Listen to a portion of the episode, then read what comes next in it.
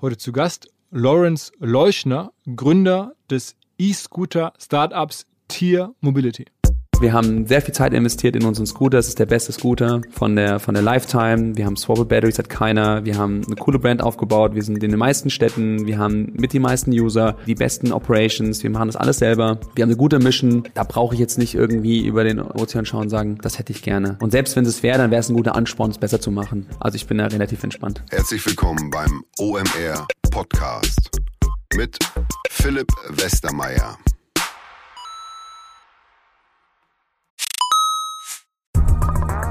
Weil die Kolleginnen und Kollegen von Instafo, also der Jobplattform für den Tech- und Sales-Bereich, von der ich hier schon häufiger berichtet habe, mittlerweile bei uns doch groß engagiert sind hier im Podcast. Ihr hört immer wieder hoffentlich von Instafo. Deswegen habe ich die Kollegen vor kurzem mal selber persönlich kennengelernt und war wirklich sehr angetan. Sie haben mir dazu erzählt, es gibt eine neue Finanzierungsrunde in die Firma. 10 Millionen werden da investiert. Das ganze Thema wird also immer relevanter. Daher nochmal hier mit Nachdruck der Hinweis. Wer Menschen sucht im Bereich Tech und Sales, denkt an Instafo. Die haben da scheinbar wirklich eine neue magische Soße gefunden, wo sie über ihre Plattform ein automatisiertes Matchmaking zwischen Arbeitnehmer und Arbeitgeber ermöglichen und das ist im direkten Marktvergleich dreimal effektiver, was die Quote von Bewerbung zu Einstellung angeht. Hilft natürlich auch, dass sie bereits über 100.000 passende Talentprofile auf der Plattform haben und dass man sehr, sehr schnell ins Gespräch kommt. Innerhalb von 48 Stunden bewerben sich die ersten Talente bei den Arbeitgebern oder man kann sogar als Arbeitgeber einer vorselektierten Gruppe an Talenten aktiv eine Nachricht schicken oder sie zum Chatten einladen, um sich noch schneller kennenzulernen und zu prüfen, könnte das passen. Also nicht nur ich und die Geldgeber offensichtlich glauben an Instafo, sondern auch mittlerweile über 1800 Firmen, darunter O2, RTL, HelloFresh, MyPoster, viele, viele weitere. Instafo ist auf OMR Reviews bestbewertet 4,8 Sterne in der Kategorie Recruiting Plattform. Firmen, die nun Instafo ausprobieren möchten, sehr gerne. Ihr spart außerdem 500 Euro auf die erste Besetzung, wenn ihr euch anmeldet über Instafo mit Doppel F instafo.com slash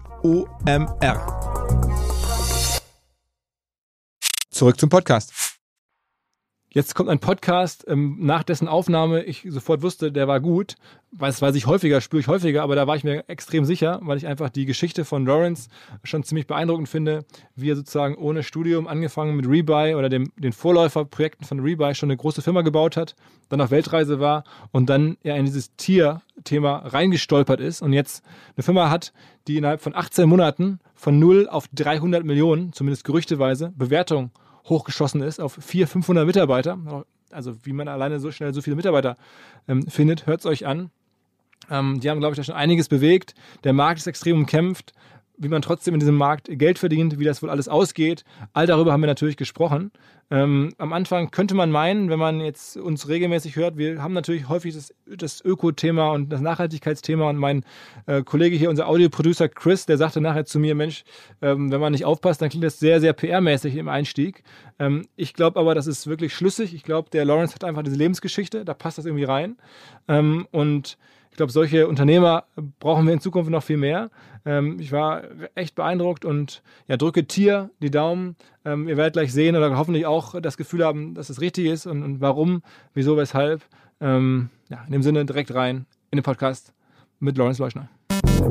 Herzlich willkommen zum OMR Podcast aus dem Hauptquartier von Tier, also dem E-Scooter, E-Roller-Anbieter. Und der Gründer ist Lorenz Leuschner, ein ähm, bekanntes, sehr unterhaltsames, sehr, ähm, wie soll man sagen, erfahrenes Gesicht mittlerweile schon der deutschen Gründerszene, so, so ein Picture-Book-Unternehmer, verrückte Sachen gemacht, ähm, aus der Schule heraus angefangen zu gründen und jetzt irgendwie 20 Jahre gefühlt später ähm, bei Tier angekommen, lange Reise, fangen wir mal ganz vorne an. Du hast irgendwie nie so richtig angefangen zu studieren, sondern du hast was ganz anderes vorher gemacht. Äh, ja, erstmal danke, dass ich äh, mit euch äh, sprechen kann. Also angefangen hat eigentlich alles, ähm, als ich die Retouren aus dem äh, Warenlager von meinem Vater geholt habe und habe sie auf dem Flohmarkt verkauft. Da war ich neun. Was das für, was sind das für Produkte? Ähm, der hat äh, lateinamerikanische Handwerkskunst importiert. Also er war der erste Importeur in Europa für Hängematten aus Brasilien. Okay. Und die kamen natürlich nicht immer im gleichen Zustand an, wenn äh, Locals die dann auch ähm, weben. Und irgendwann hat er sie dann die Retouren in den Müll immer geschmissen jede Woche, weil es gab immer Abfallprodukte. Und äh, ich war da irgendwie nicht so richtig happy drüber. Und, äh, da unsere, unser, unser Wohnen direkt gegenüber von der Lagerhalle war, war das immer so mein Playground nach der, nach der Schule, also erste, zweite Klasse. Und habe dann irgendwann meinen Vater gechallenged und gesagt, ja, warum schmeißt das weg? Und dann Antwort war, ja, dann verkauf's doch mal. Und da hat irgendwie für mich alles angefangen mit Unternehmer zu sein oder selbstständig zu sein und ähm, Risiken äh, zu nehmen und habe dann ähm, ja mit einem guten Einkaufspreis von 0 Euro als Händler die Hängematten auf dem Flohmarkt verkauft. Und das war für mich natürlich ein Bombengeschäft.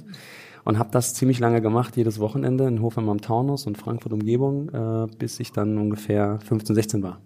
Und dann ging das schon los mit deinen Computerspiele äh, weiterverkaufen? Genau, dann kam eigentlich erst eBay nach Deutschland, äh, Alando, dann eBay und das war natürlich nochmal super spannend zu sehen, dass man nicht mehr am Sonntagmorgen auf dem Flohmarkt stehen muss um 6 Uhr als 16-Jähriger, wenn andere noch so, sag ich mal, nach Hause kommen ähm, und habe dann entschieden, ähm, ja, äh, einzutauschen gegen eBay, was natürlich ein Traum war, weil man äh, ganz entspannt Sonntagabend verkaufen konnte und hat viel gelernt über Traffic und äh, was sind die richtigen Verkaufszeiten, wie bietet man und habe dann als Powerseller diese Produkte verkauft, bis ich ungefähr 18 war.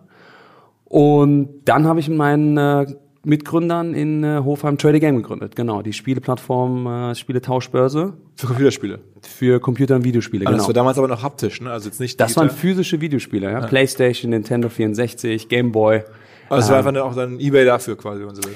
Ähm, der Unterschied zu eBay war, dass wir entschieden haben, dass wir mh, den Kunden sofort Cash geben wollen. Ja? Also du konntest dein Videospiel verkaufen an uns. Also für die Ankauf, Verkauf. Ankauf, Verkauf, ähm, so wie man es äh, vielleicht auch ein bisschen vom Flohmarkt kennt. Ja, man kann dort ein Videospiel gebraucht kaufen.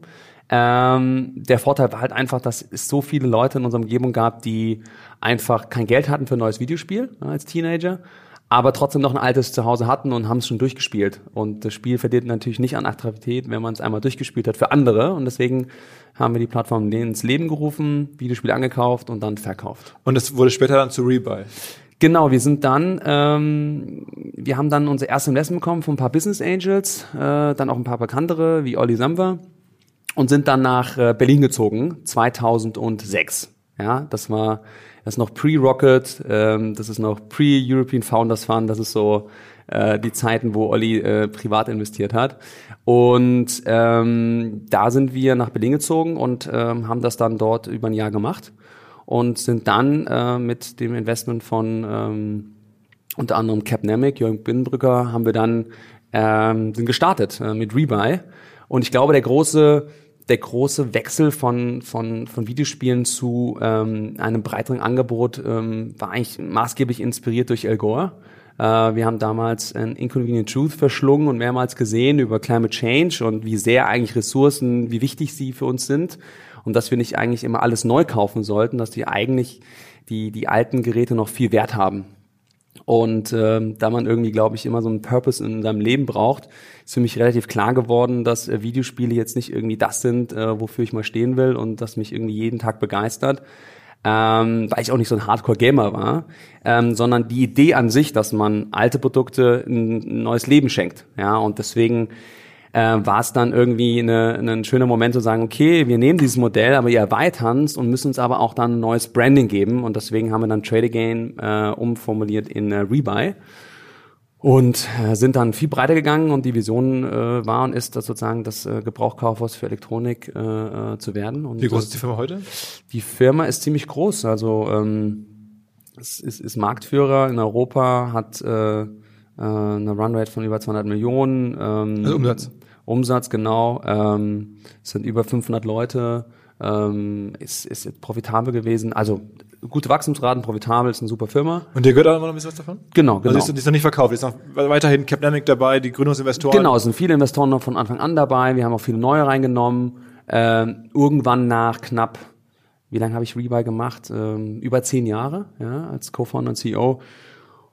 Aber irgendwann war für mich der Punkt erreicht, dass ich gesagt habe, ich ähm, habe jetzt irgendwie äh, so vielen Produkten neues Leben gegeben. Wir sind europäisch aufgestellt, wir haben ein super Management-Team. Ähm, das heißt, plus Trader Game, plus die Flohmarktzeit war für mich irgendwie der Punkt angelangt, dass ich immer eine Pause brauchte. Einfach vom Geist her.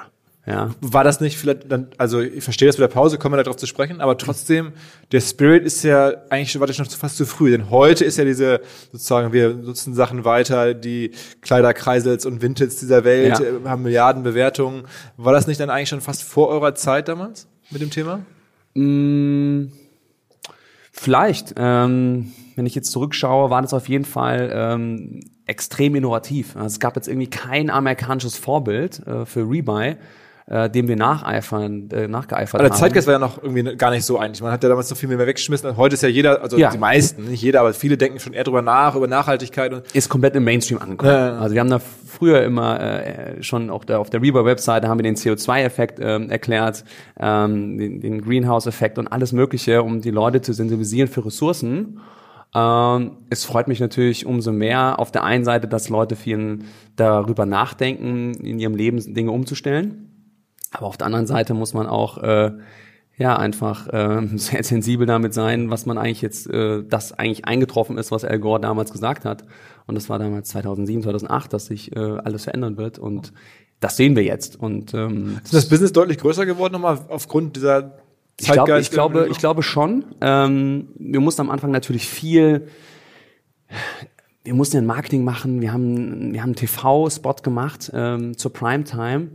Und da wir nicht so viel Budget hatten, haben wir damals selber sagen äh, äh, uns die Hosen ausgezogen und haben wirklich äh, mach dich freier, werde Rebuyer äh, proklamiert. Und äh, wir mussten sehr viel ähm, ja, Branding machen, um, um die Leute wirklich dazu motivieren, ihren, ihren äh, Hausstand wirklich zu überdenken und sagen, hey, ich verkaufe das jetzt und ich kaufe jetzt gebraucht. Ja, das war ist kein Standard. Wir haben ja damals viel auch mit Mediamarkt an und verkauft.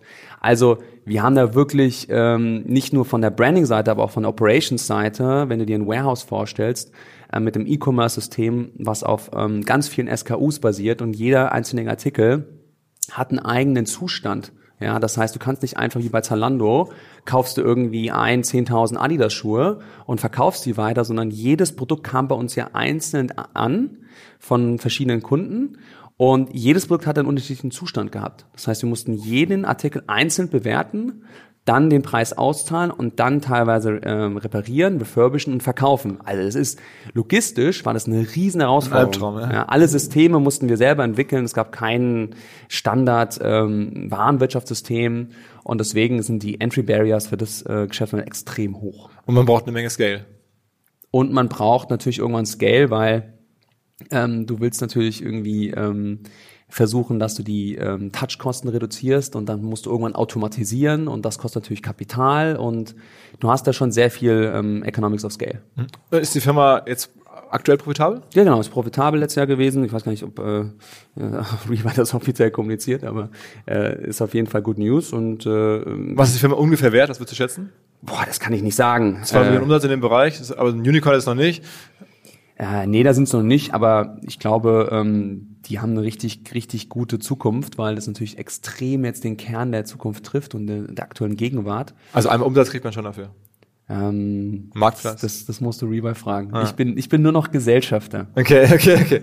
Dann, dann erzähl mal, also danach bist du raus, hast gesagt, okay, das waren jetzt ähm, lange Jahre, auch kräftezehrende Jahre in, in dem Business. Und dann hast du, glaube ich, ein Jahr lang Weltreise gemacht, irgendwie surfen gewesen und so. Gibt auch so einen geilen Instagram-Account, irgendwie Beach Bomb Berlin habe ich gesehen oder so.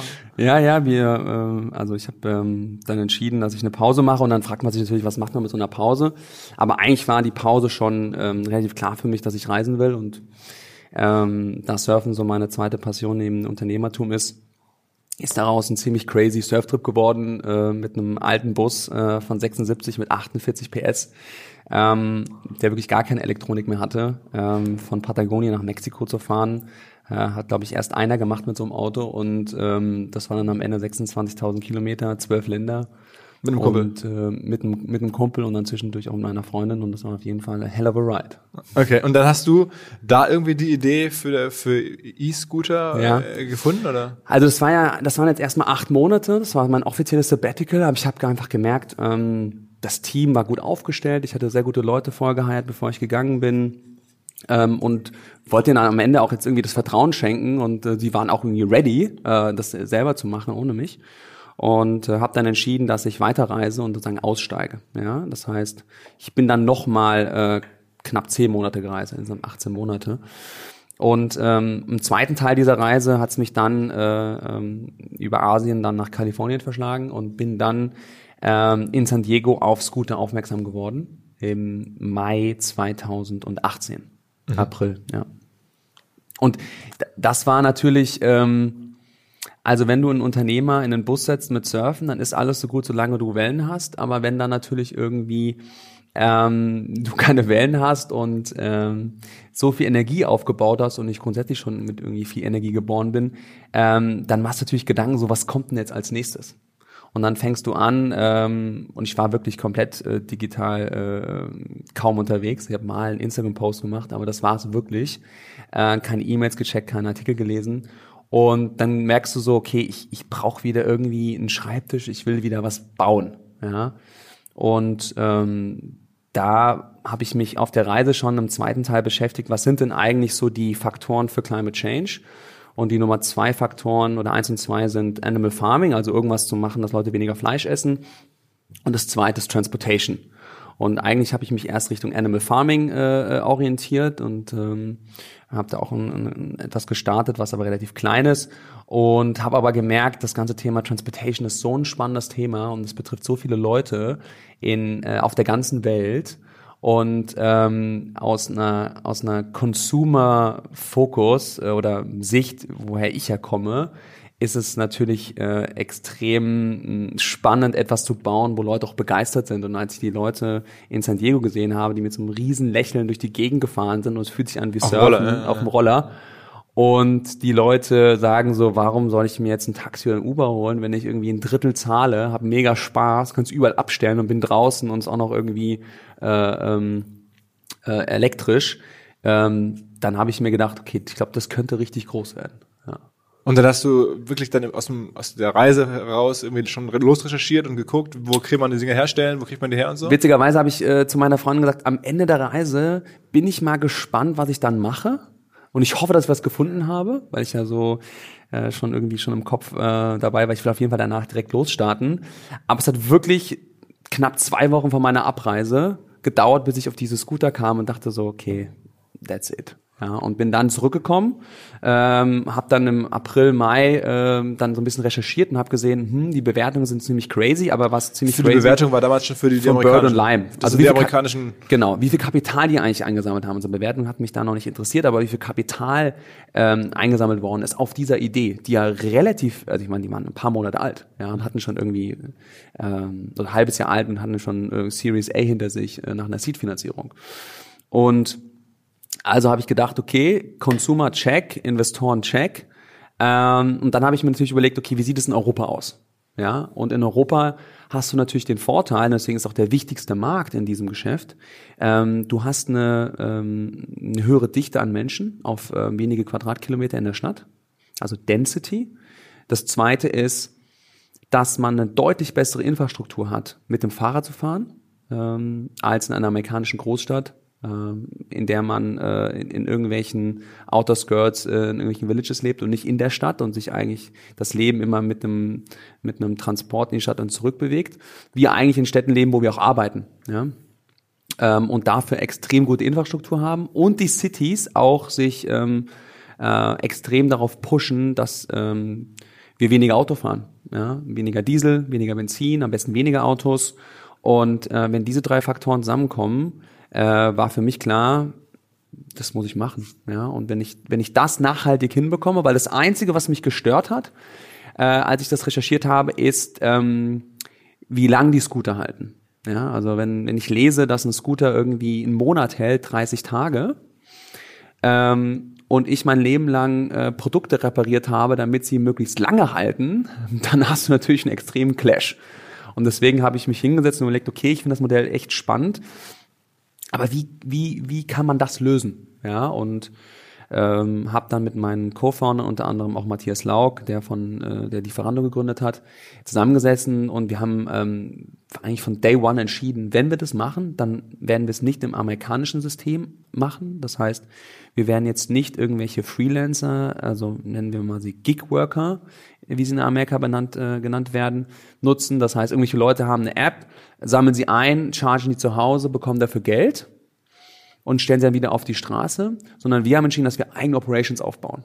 Ja, das heißt, in jeder Stadt, in der wir sind, haben wir ein Warehouse. Wir haben Leute, die Scooter abholen, professionell und einsammeln und dann vor Ort in den Warehouses geladen, aber auch ähm, Maintenance Work gemacht wird. Also es gibt Ersatzteile, es wird repariert, sodass die Scooter nicht nur eine hohe Sicherheitsstandard haben, sondern auch wieder repariert auf die Straße kommen und wir nicht alle 30 Tage die Scooter austauschen müssen, weil äh, unsere amerikanischen Wettbewerber einfach gar nicht repariert haben. Und wie, wie ging das dann los? Also ich meine, jetzt hast du, äh, man stellt sich das ja so vor, du hast dann das Thema entdeckt, hast dann ein bisschen recherchiert, hast gesehen, okay, die amerikanischen Ja. ähm, Anfänger, also die, die, ne, die, die Pioniere da, Bird und Lime, haben dann schon zig Millionen, also ich schätze mal Ja. 30, 40 Millionen in den ersten Ja, ich glaube Finanzierungsrunden fast schon bekommen. 100 oder so hatten die eingesammelt Ja. gehabt. Aber wie, dann sitzt man hier in Berlin, hat ein gutes Netzwerk, das kann man sich auch vorstellen. Du hast ja schon vorher gegründet und Ja. kanntest viele Leute. Aber wie geht's dann los? Also hast du dann irgendwen angerufen oder wo kriegt man die Dinger her? Wo kriegt man Leute her, die so einen, äh, die sowas reparieren können und die dann Ja. in all den Städten dann auf einmal so ein, so ein Headquarter bauen, Ja. so ein Operations Hub. Also das ist ja, das ist ja die, die spannendste Zeit. Ja? Das ist ja die spannendste Zeit, die man immer hat. Das sind ja die ersten drei Monate. Ja? Wenn du einfach da sitzt auf deinem, an deinem Schreibtisch, hast ein Blatt Papier und einen Stift und sagst, ich will jetzt diese Company bauen. Wie geht's denn los? Das ist so ein bisschen wie so ein Videospiel. Ja? Ähm, du baust. Ja, du baust erstmal und überlegst, okay, baue ich das alleine? Nee, ich baue es mit irgendwie Mitgründern, weil das macht immer viel mehr Spaß. Ja, und außerdem kann ich nicht coden. Ähm, und äh, mir hat auch sozusagen, ich habe gesagt, ich hätte gerne jemanden drin, der auch Mobilitätserfahrung hat. Deswegen habe ich zwei Co-Founder mit reingenommen und wir haben uns zusammengesetzt und gesagt, okay, das machen wir. Also der Ähm, eine ist der Kollege von Lieferando. genau, und, und der, der- andere hat Coop mitgegründet. Coop und das ist wiederum von, ich glaube, BCG, BCG Digital, Digital Ventures, Ventures. also Genau. gebaut, hat aber nicht funktioniert. Ähm, hat super funktioniert, können wir gleich mal drüber sprechen, aber ähm, das hat dann eine strategische Entscheidung von Bosch gegeben, die das dann irgendwann übernommen haben. Okay. Aber ähm, grundsätzlich hatten wir dann die Kompetenzen Tech, äh, Mobility Experience und meine Experience war, Companies schnell aufzubauen, zu skalieren, aber auch dieser ganze äh, Operations-Part, weil wir sind natürlich sehr, sehr, wir sind eine Tech-Company, aber wir sind auch eine sehr starke Operations-Company. Ich sage immer Operations powered by Technology.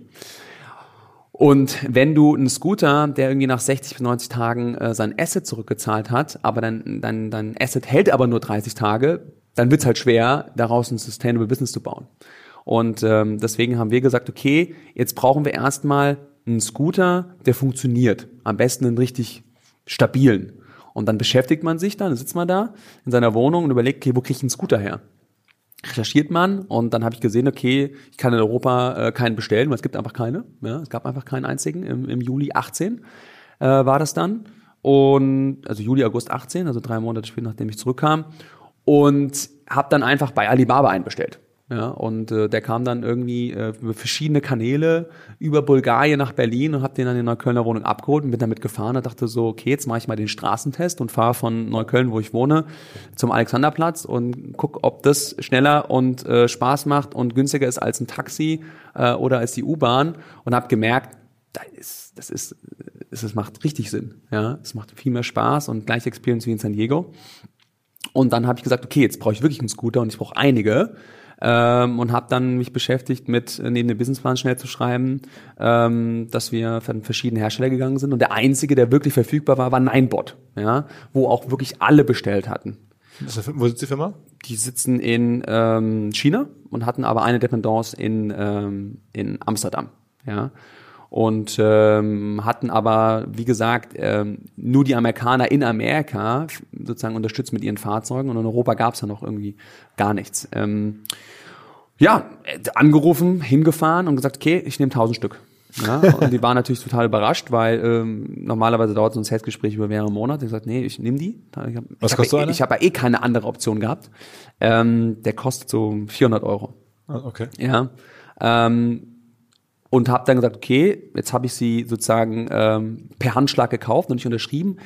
Aber das Kapital muss ich jetzt auch noch mal schnell besorgen. Ja, und bin dann losgezogen und habe dann zwei, drei äh, bekannte Fonds, die ich kenne, die ich sehr schätze, äh, angerufen, ähm, gepitcht, ähm, auch ohne, ohne irgendwie einen Deck. Äh, und die gesagt haben, okay, es wird einen Markt geben. Äh, und ähm, wir glauben, dass ihr den gewinnt. Und deswegen geben wir euch das Startkapital von 1,9 Millionen von Point9 und Speed Invest. Ein österreichischer Fonds. in Berlin. Speed Invest X aus, aus äh, Österreich, aber das ist eigentlich Berliner, ja, Matthias Ockenfels macht das. Und dann Pavel mh, ähm, von, von, von Point9. Was war dann die Firma damals wert? Also vor zwei Jahren? Also das, die erste Geld hast Ja, du das, bekommen? das war schon eine, eine sportliche Seed-Finanzierung.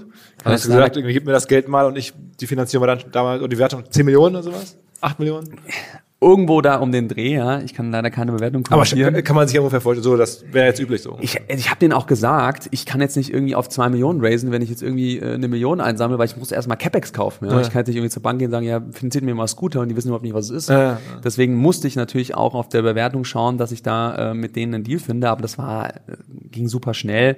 Die wussten, ähm, dass es ein fairer Deal sein wird und so war es auch. Und dann haben wir losgelegt. Dann haben wir die ersten Scooter gekauft. Die ersten, ich glaube, am Ende waren es dann, ähm, ja, waren dann 500 Scooter oder so. Ähm, aber die hatten natürlich auch Lead Times, äh, wann die geliefert werden können. Und nach zwei, drei Monaten waren sie dann da. Und dann sind wir direkt gestartet, haben das Tech gebaut ähm, aus verschiedenen. Äh, Also die App.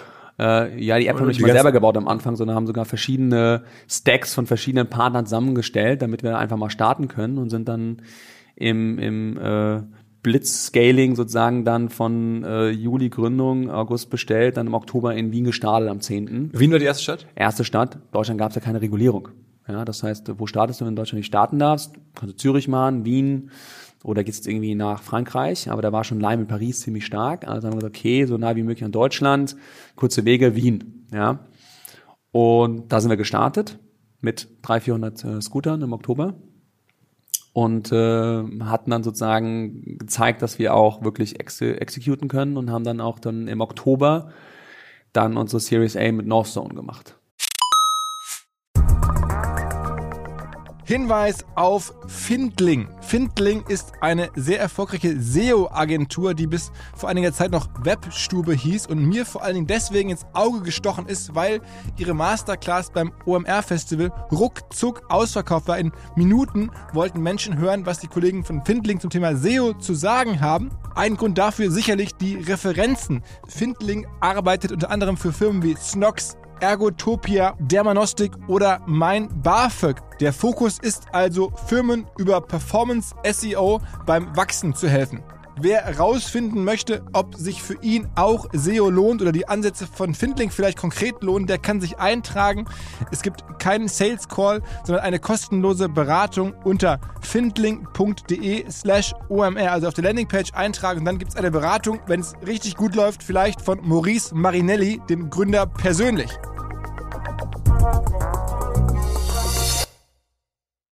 Zurück zum Podcast. Wie viel Geld haben die? Die haben so 30 Millionen rein, also in Summe, weil das hilft. Ja, über, über, die, über die verschiedenen Runden da um den Dreh, aber die erste Runde, ähm, ich weiß nicht genau mal, wie viel das war, 20, 20 25 Millionen oder so.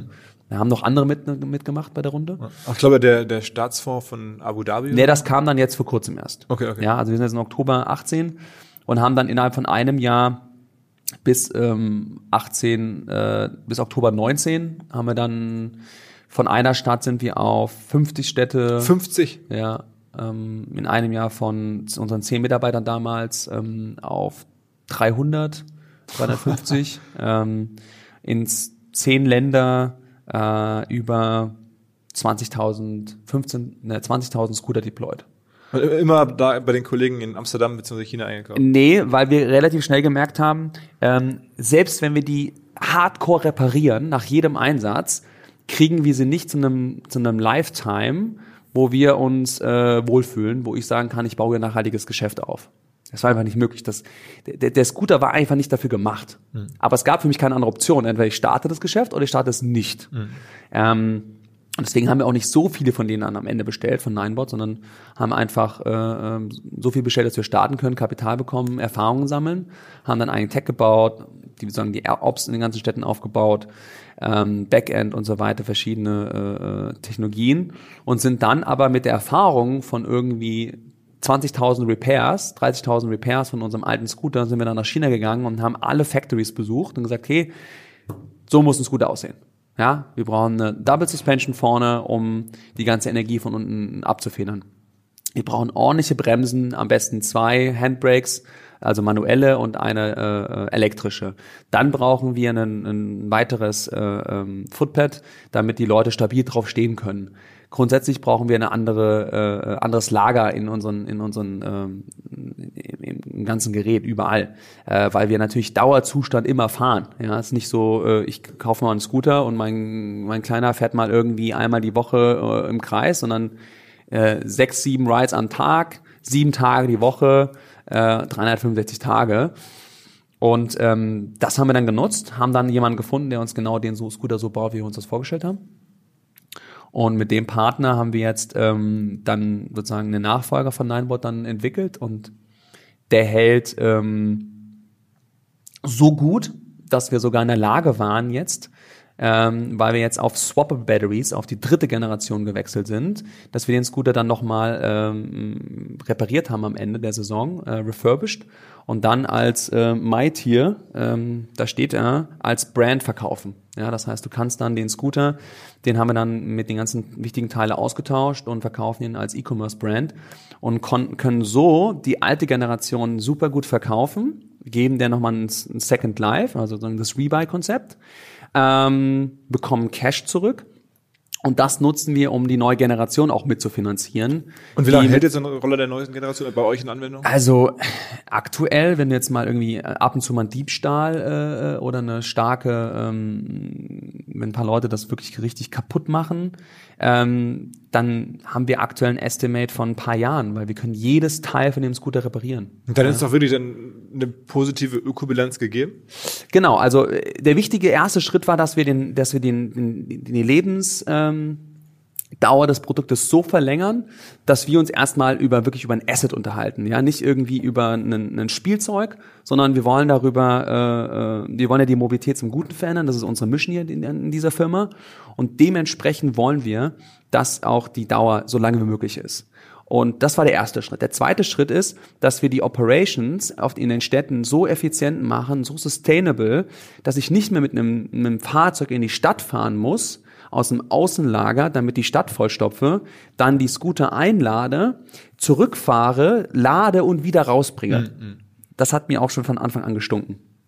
Und deswegen haben wir gesagt, wir wollen auf äh, Swappable Batteries gehen.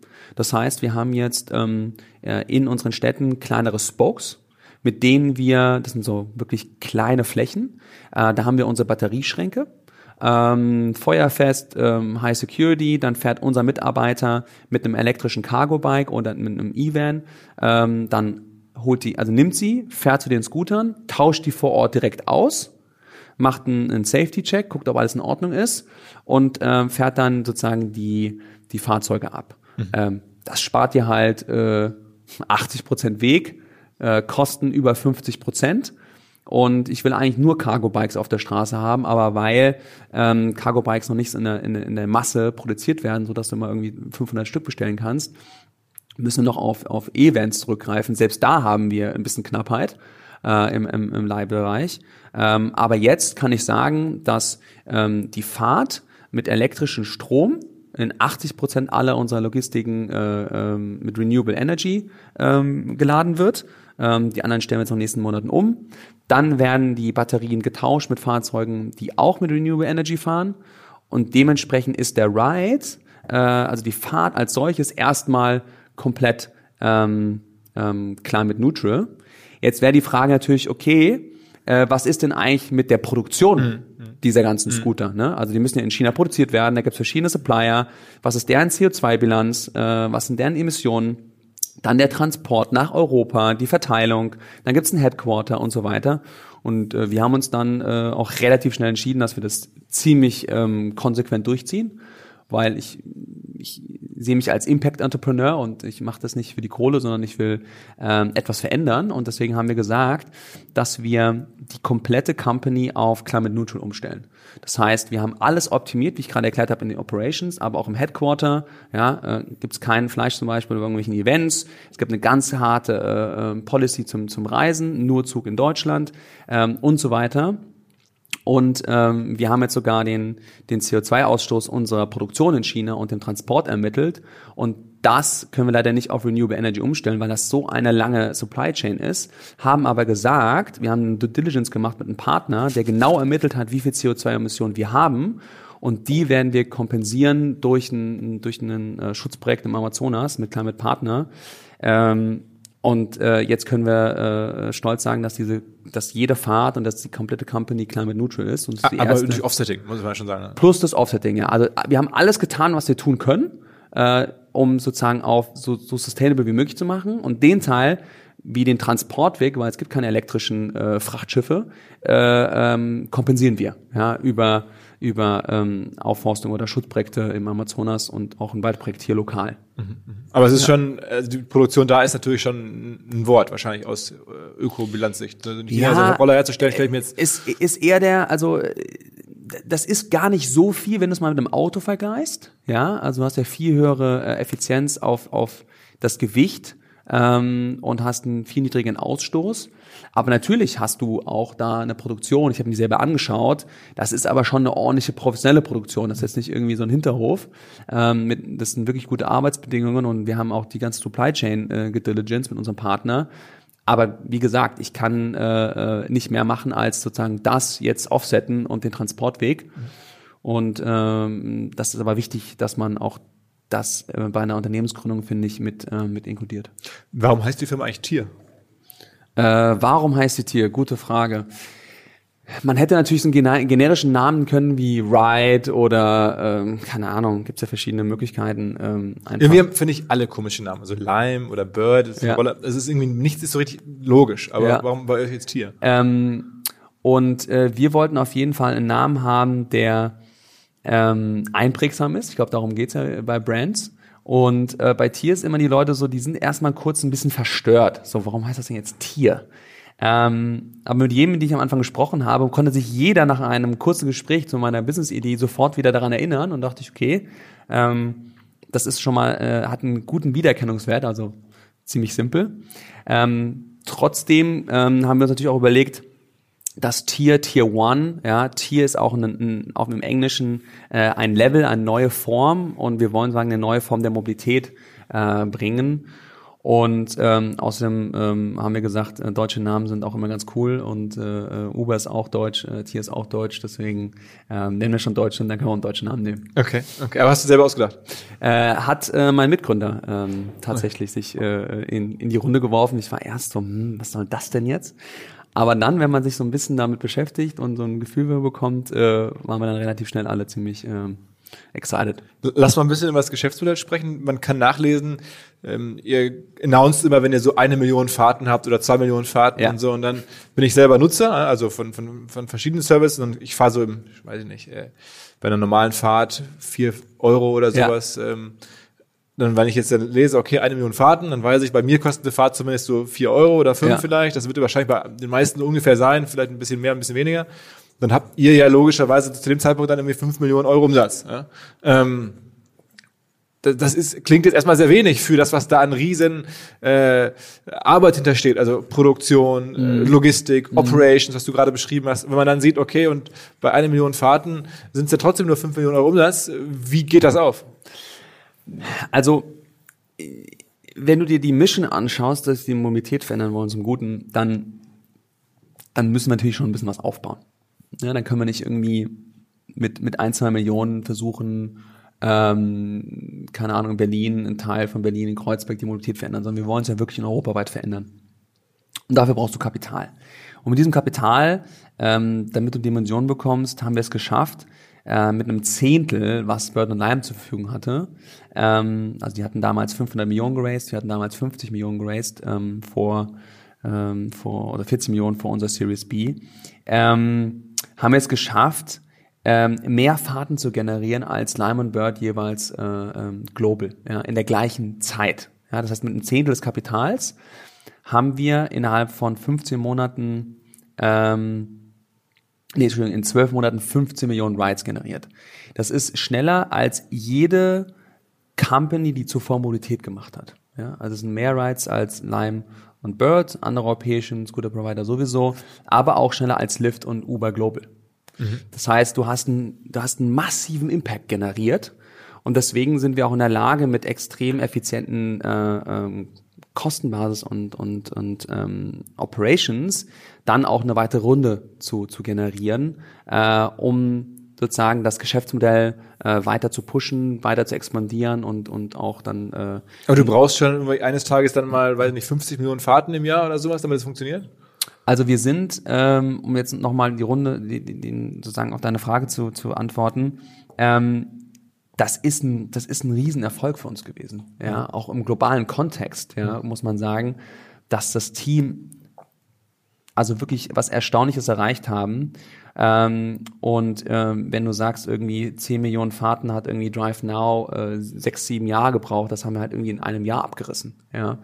Und deswegen ähm, ist es wichtig, dass man erstmal so eine Infrastruktur baut, hat zum Glück aber auch so eine Disruption mit keinem Marketing-Spend. Also wir haben wirklich, wirklich 10.000 Euro Marketing im Monat gehabt, 20.000. Das haben wir eigentlich für Events und ein bisschen Branding gemacht, aber da gibt's kein Performance-Marketing, was man normalerweise kennt, ja auch so High-Scale. Ähm, und ansonsten haben es Leute einfach auf der Straße benutzt, weil sie es gesehen haben. Das heißt, Kostenpositionen sind Produktion und, und Operations. Richtig. Ja, that's it. Ja. Und ähm, Dementsprechend äh, brauchst du natürlich eine gewisse Anzahl von Fahrten, aber du kannst natürlich auch die Kosten jetzt schön äh, äh, optimieren. Ja, das ist ja von Anfang an unser Ding gewesen. Wir own die Operations und jetzt gehen wir Stück für Stück mit den Kosten runter, optimieren das sozusagen, dass wir auch äh, und das, das können wir auch äh, extrem stolz sagen, dass wir ähm, in, in, in Städten, in Situationen, wo es äh, echt schlechtes Wetter ist, profitabel agiert haben und aktuell agieren, dass wir ähm, daraus ein nachhaltiges Geschäftskonzept bauen können. Wie viele Fahrten habt ihr insgesamt jetzt gemacht bislang? Ähm, ich, ich glaube, wir announcen bald eine, eine ziemlich große Zahl. Ähm, was, was war die letzte, die ihr announced habt? Die letzte, was wir announced haben, war wahrscheinlich die 10 Millionen Fahrten. Und dann kommen bald jetzt die 100? Äh, so? Naja, der 10 Millionen Fahrten war im äh, Oktober letzten Jahres. Jetzt war ein harter Winter. Okay, okay, okay. Also sind nicht bei den 100. Aber ich kann jetzt noch keine Fahrten kommentieren, ähm, weil wir das äh, selber ganz gern dann, wenn wir es erreicht haben, kommunizieren mhm. und nicht vorher. Aber selbst im Winter, ja, die Frage ist auch, wie funktioniert es im Winter? Ähm, haben wir, glaube ich, ähm, ein sehr nachhaltiges Modell aufgebaut. Okay. Okay, aber meine Schätzung, so dass dann eine durchschnittliche Fahrt dann drei, vier, fünf Euro bringt, ist ungefähr richtig? Ja, so um den Dreh, vielleicht ein bisschen weniger. Okay. Ähm, und hast du denn irgendwas vor Augen, was, was man an Fahrten braucht, so, um das zu schaffen? Also wirklich damit. Das, das kommt ganz auf die Stadt drauf an. Also du, man kann es jetzt nicht so ähm, global sehen. Also wir haben jetzt nicht irgendwie eine Zahl, so viel Fahrten braucht das, weil es hat natürlich auch damit zu tun, wie du deine Kostenbasis veränderst. Da sind mehr Einflussfaktoren. Aber wir schauen uns die Profitabilität an in jeder Stadt äh, und wollen in jeder Stadt profitabel sein, in der wir sind. Gab es noch eine Stadt, wo es nicht geklappt hat?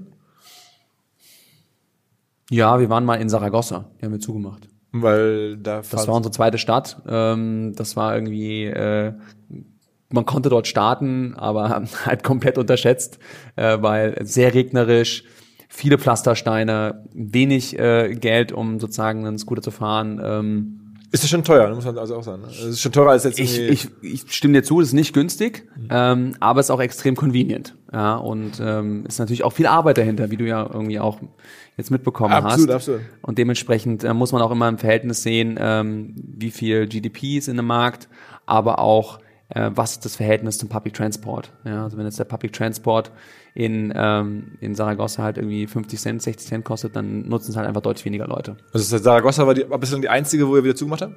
Mm, wir haben uns auch gegen Madrid entschieden, ja, ja weil Madrid äh, einen von der Regulation ein ziemlich komisches Setup hatte, wo wir nicht wirklich äh, äh, äh, uns vergrößern konnten. Das galt aber für alle Player. Ähm, aber ansonsten sind wir jetzt in über, wir sitzen 56 Städte. Niemand in Europa hat mehr Städte als wir. Ähm, und äh, ich glaube, das ist ähm, nach eineinhalb Jahren ähm, ganz cooles Statement. Wie differenziert man sich gegenüber den ganzen anderen Wettbewerbern? Also Marketing ist es nicht offensichtlich. Das Produkt ist es vielleicht ein bisschen, aber das ist ja. jetzt auch nicht dem Kunden so richtig erkennbar, wie lange die Dinger nun haltbar sind. Wenn ich ja. draufstehe, ist mir nur wichtig, dass es gerade hält, wenn ich draufstehe. Ja. Also was ist so der Hauptdifferenzierungsfaktor jetzt gegenüber Lime und Bird und, ja. und äh, Voy und, und da gibt es ja ganz viele. Ich, ich glaube, das Wichtige ist, ähm, dass man den Scooter äh, wenn du die App aufmachst, weißt, er ist bei dir in der Nähe. Das heißt, es geht erstmal grundsätzlich darum, dass man ausreichend ähm, Supply hat, Density. Und wenn, wenn du dann, ähm, sagen wir mal, noch einer hat so eine Density wie wir, ähm, dann ist es wichtig, dass du ein Fahrzeug zur Verfügung stellst, ähm, das vielleicht den Ticken besser ist. Ja, dass den, das ein paar Features hat, wo du sagst, da fühle ich mich wohler, ja, weil es einfach ähm, gut äh, ähm, sozusagen äh, dich von A nach B bringt, sicher, ähm, weil es eine bessere Federung hat, weil du ein Handy laden kannst, weil du Navigation hast und so weiter. Das sind so die Merkmale, wo wir den kleinen Unterschied machen können. Preis nicht so sehr. Ähm, preislich sehe ich jetzt erstmal nicht, weil ob du jetzt irgendwie drei Euro oder 3,20 Euro zahlst, ist vielen Leuten, die die Scooter aktuell nutzen, äh, hat nicht die größte Relevanz. Ja? Ähm, Wenn es aber zum Preis geht, ja, ähm, ist die einzige Frage, wie kannst du sagen, wenn jetzt immer mal, äh, ich glaube nicht, dass ein Preiskampf entsteht, äh, weil es keiner will, aber wir können natürlich dann irgendwann auch Angebote machen als, als Subscriptions, ähm, die keiner machen kann, weil wir einfach die niedrigste Kostenbasis haben. Wir sind weltweit die einzige Firma, die äh, mit Swappable Batteries wirklich auf dem Markt ist. Ja, 80 Prozent unserer Flotte ist komplett Swappable Batteries. Das heißt, wir fahren aktuell Das mit heißt 50 Wechselbatterien. Wechselbatterien. Das heißt, wir fahren aktuell mit ungefähr 50 Prozent, 40 Prozent weniger Kosten als alle anderen unter, sind unterwegs. Das heißt, ähm, die anderen müssen bald wieder raisen, wir können später raisen, äh, wir haben bessere Zahlen. Und ich glaube, das wird dann ähm, vielleicht nochmal ein heißer Sommer, aber ich glaube, wie du ja schon auch gehört hast und gesehen hast, Konsolidierung wird kommen. Äh, ist schon, ist ja schon passiert mit Genau. Circle Bird. Und ich glaube, da wird es wahrscheinlich nochmal eine Welle geben und dann wird es am Ende zwei, drei Player geben und die können äh, sehr gesund und sehr erfolgreich agieren. Ja, also nebeneinander auch. Also es ist kein Monopolmarkt. Nein, nein, nein, nein, nein. Ich, ich, ich, glaube an Koexistenz, ich glaube an äh, also zwei kann es geben, drei für maximal. ja, also ich jetzt nicht fünf, ja, ähm, ähm, drei auf jeden Fall.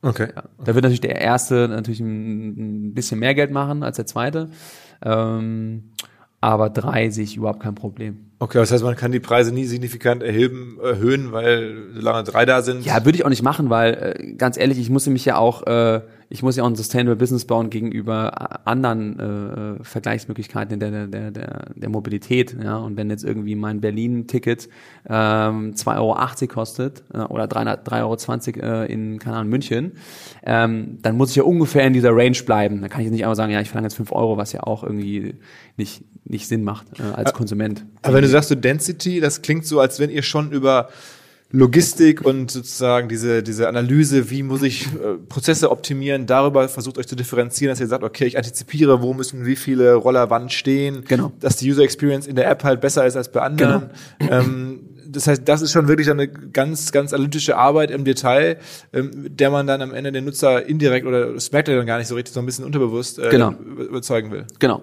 Und ähm, das so der erste Schritt. Und dann wird es natürlich auch ähm, andere Möglichkeiten der Mobilität geben. Ja, also wir sind jetzt keine, ist, wir heißen jetzt nicht irgendwie Scooter GmbH, sondern Tier Mobility und ähm, wir werden irgendwann in der Zukunft dann auch andere Formen der Mobilität anbieten, dass du dann auch äh, nicht nur einen Scooter nutzen kannst, sondern auch andere Fahrzeuge. Sag mal, was können wir sich da vorstellen? Ja, es gibt ja, wie du ja siehst, verschiedene ähm, andere Möglichkeiten im Sharing-Bereich. Ähm, gucken wir uns gerade an. Ähm, können noch nichts irgendwie. Also Autos nicht. Äh, Autos in der Form, wie es aktuell im, im Sharing-Betrieb gemacht wird, ähm, das kann nur durch einen Autokonzern subventioniert werden.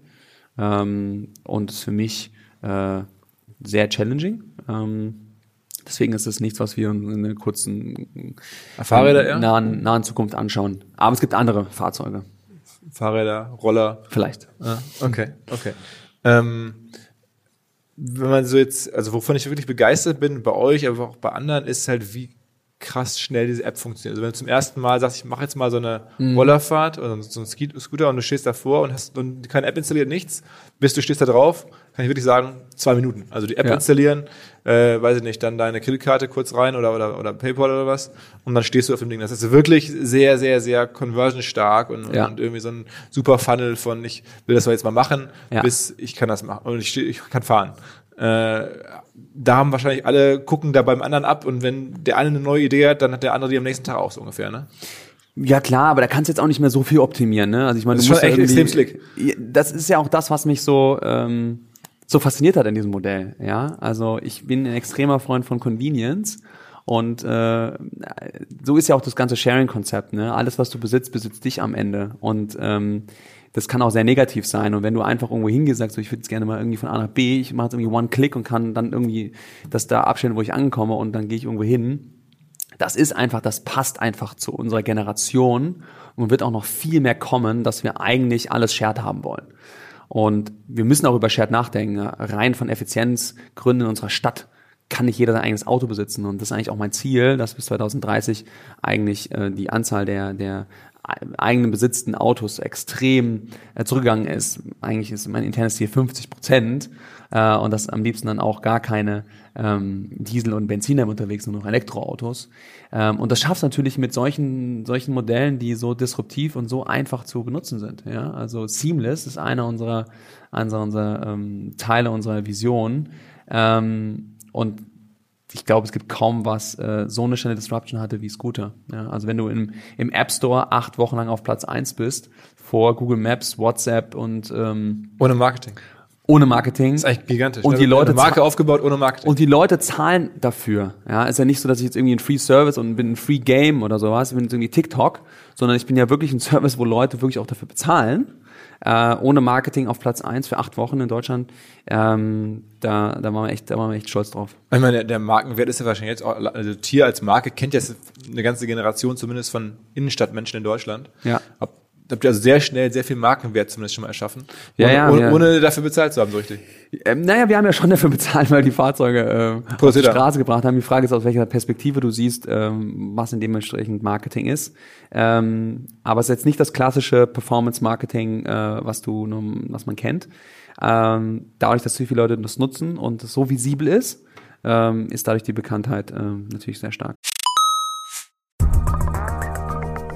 Überraschende Zahl hätte ich so nicht erwartet, aber es soll wohl tatsächlich stimmen, dass für 70 Prozent der Arbeitnehmerinnen und Arbeitnehmer, dass deren Führungskräfte für deren mentales Wohlbefinden genauso wichtig sind wie die Lebenspartnerinnen und Lebenspartner. Also wenn man arbeitet, in 70 Prozent der Fälle ist der Chef, die Chefin genauso entscheidend, wie wohl man sich fühlt mental, wie der Partner, die Partnerin. Das finde ich schon krass und deswegen gibt es immer mehr Lösungen genau dafür. Und eine, die wir bei OMR hier intern nutzen, die heißt Open Up, die 1 zu 1 Gespräche ermöglicht für Mitarbeitende, die Gruppengespräche ermöglicht mit Psychologen, Live-Workshops, Masterclasses, die einfach hilft, die Firma mental gesund zu halten, die Tools zur Verfügung stellt für Führungskräfte, um ein sicheres Arbeitsumfeld zu schaffen und die am Ende Teams in die Lage versetzt, besser mit den mentalen Herausforderungen des Arbeitsalltags klarzukommen, was am Ende natürlich dann auch die Produktivität einer Firma und die Zufriedenheit der Menschen darin steigert, ganz klar. Wer jetzt also sagt, was ist dieses Open Up? Wir setzen es bei OMR selber ein. Wer das kennenlernen möchte, der findet alle Informationen unter openup.de slash Unternehmen oder in den Shownotes dieses Podcasts. Zurück zum Podcast. Ihr macht also Partnerschaften, ihr seid jetzt in der, also in der Sixt App zum Beispiel drin. Ja. Habt ihr noch andere Partnerschaften, die ich jetzt nicht gesehen habe? Ja, wir sind eigentlich in jeder, fast jeder sch- deutschen Stadt, in der wir aktiv sind, sind wir Partner des äh, öffentlichen Nahverkehrs. Ja, also ich kann jetzt irgendwie in München äh, über die MVG-App ähm, kann ich jetzt äh, auch einen Scooter buchen. Ähm, wir haben Kooperationen in eigentlich fast jeder Stadt, wo wir auch ein Co-Branding machen. Also wir sehen uns, wenn wir in die Stadt gehen, ähm, dann sind wir immer erst bei der Stadt und dem öffentlichen Nahverkehr sagen, wir wollen mit euch gemeinsam die Mobilität verändern. Ähm, wir würden gerne mit euch starten, wir würden mit euch gerne zusammenarbeiten, wie können wir kooperieren und dann starten wir auch erst. Also wir gehen nie in eine Stadt und sagen so, jetzt sind wir jetzt da und jetzt geht's los. Okay. Aber sag mal, was ist so der, äh, macht ihr das mit den Städten aus Kooperationssicht, das verstehe ich schon. Aber bei Six geht es ja auch schon darum, Neukunden zu gewinnen, oder?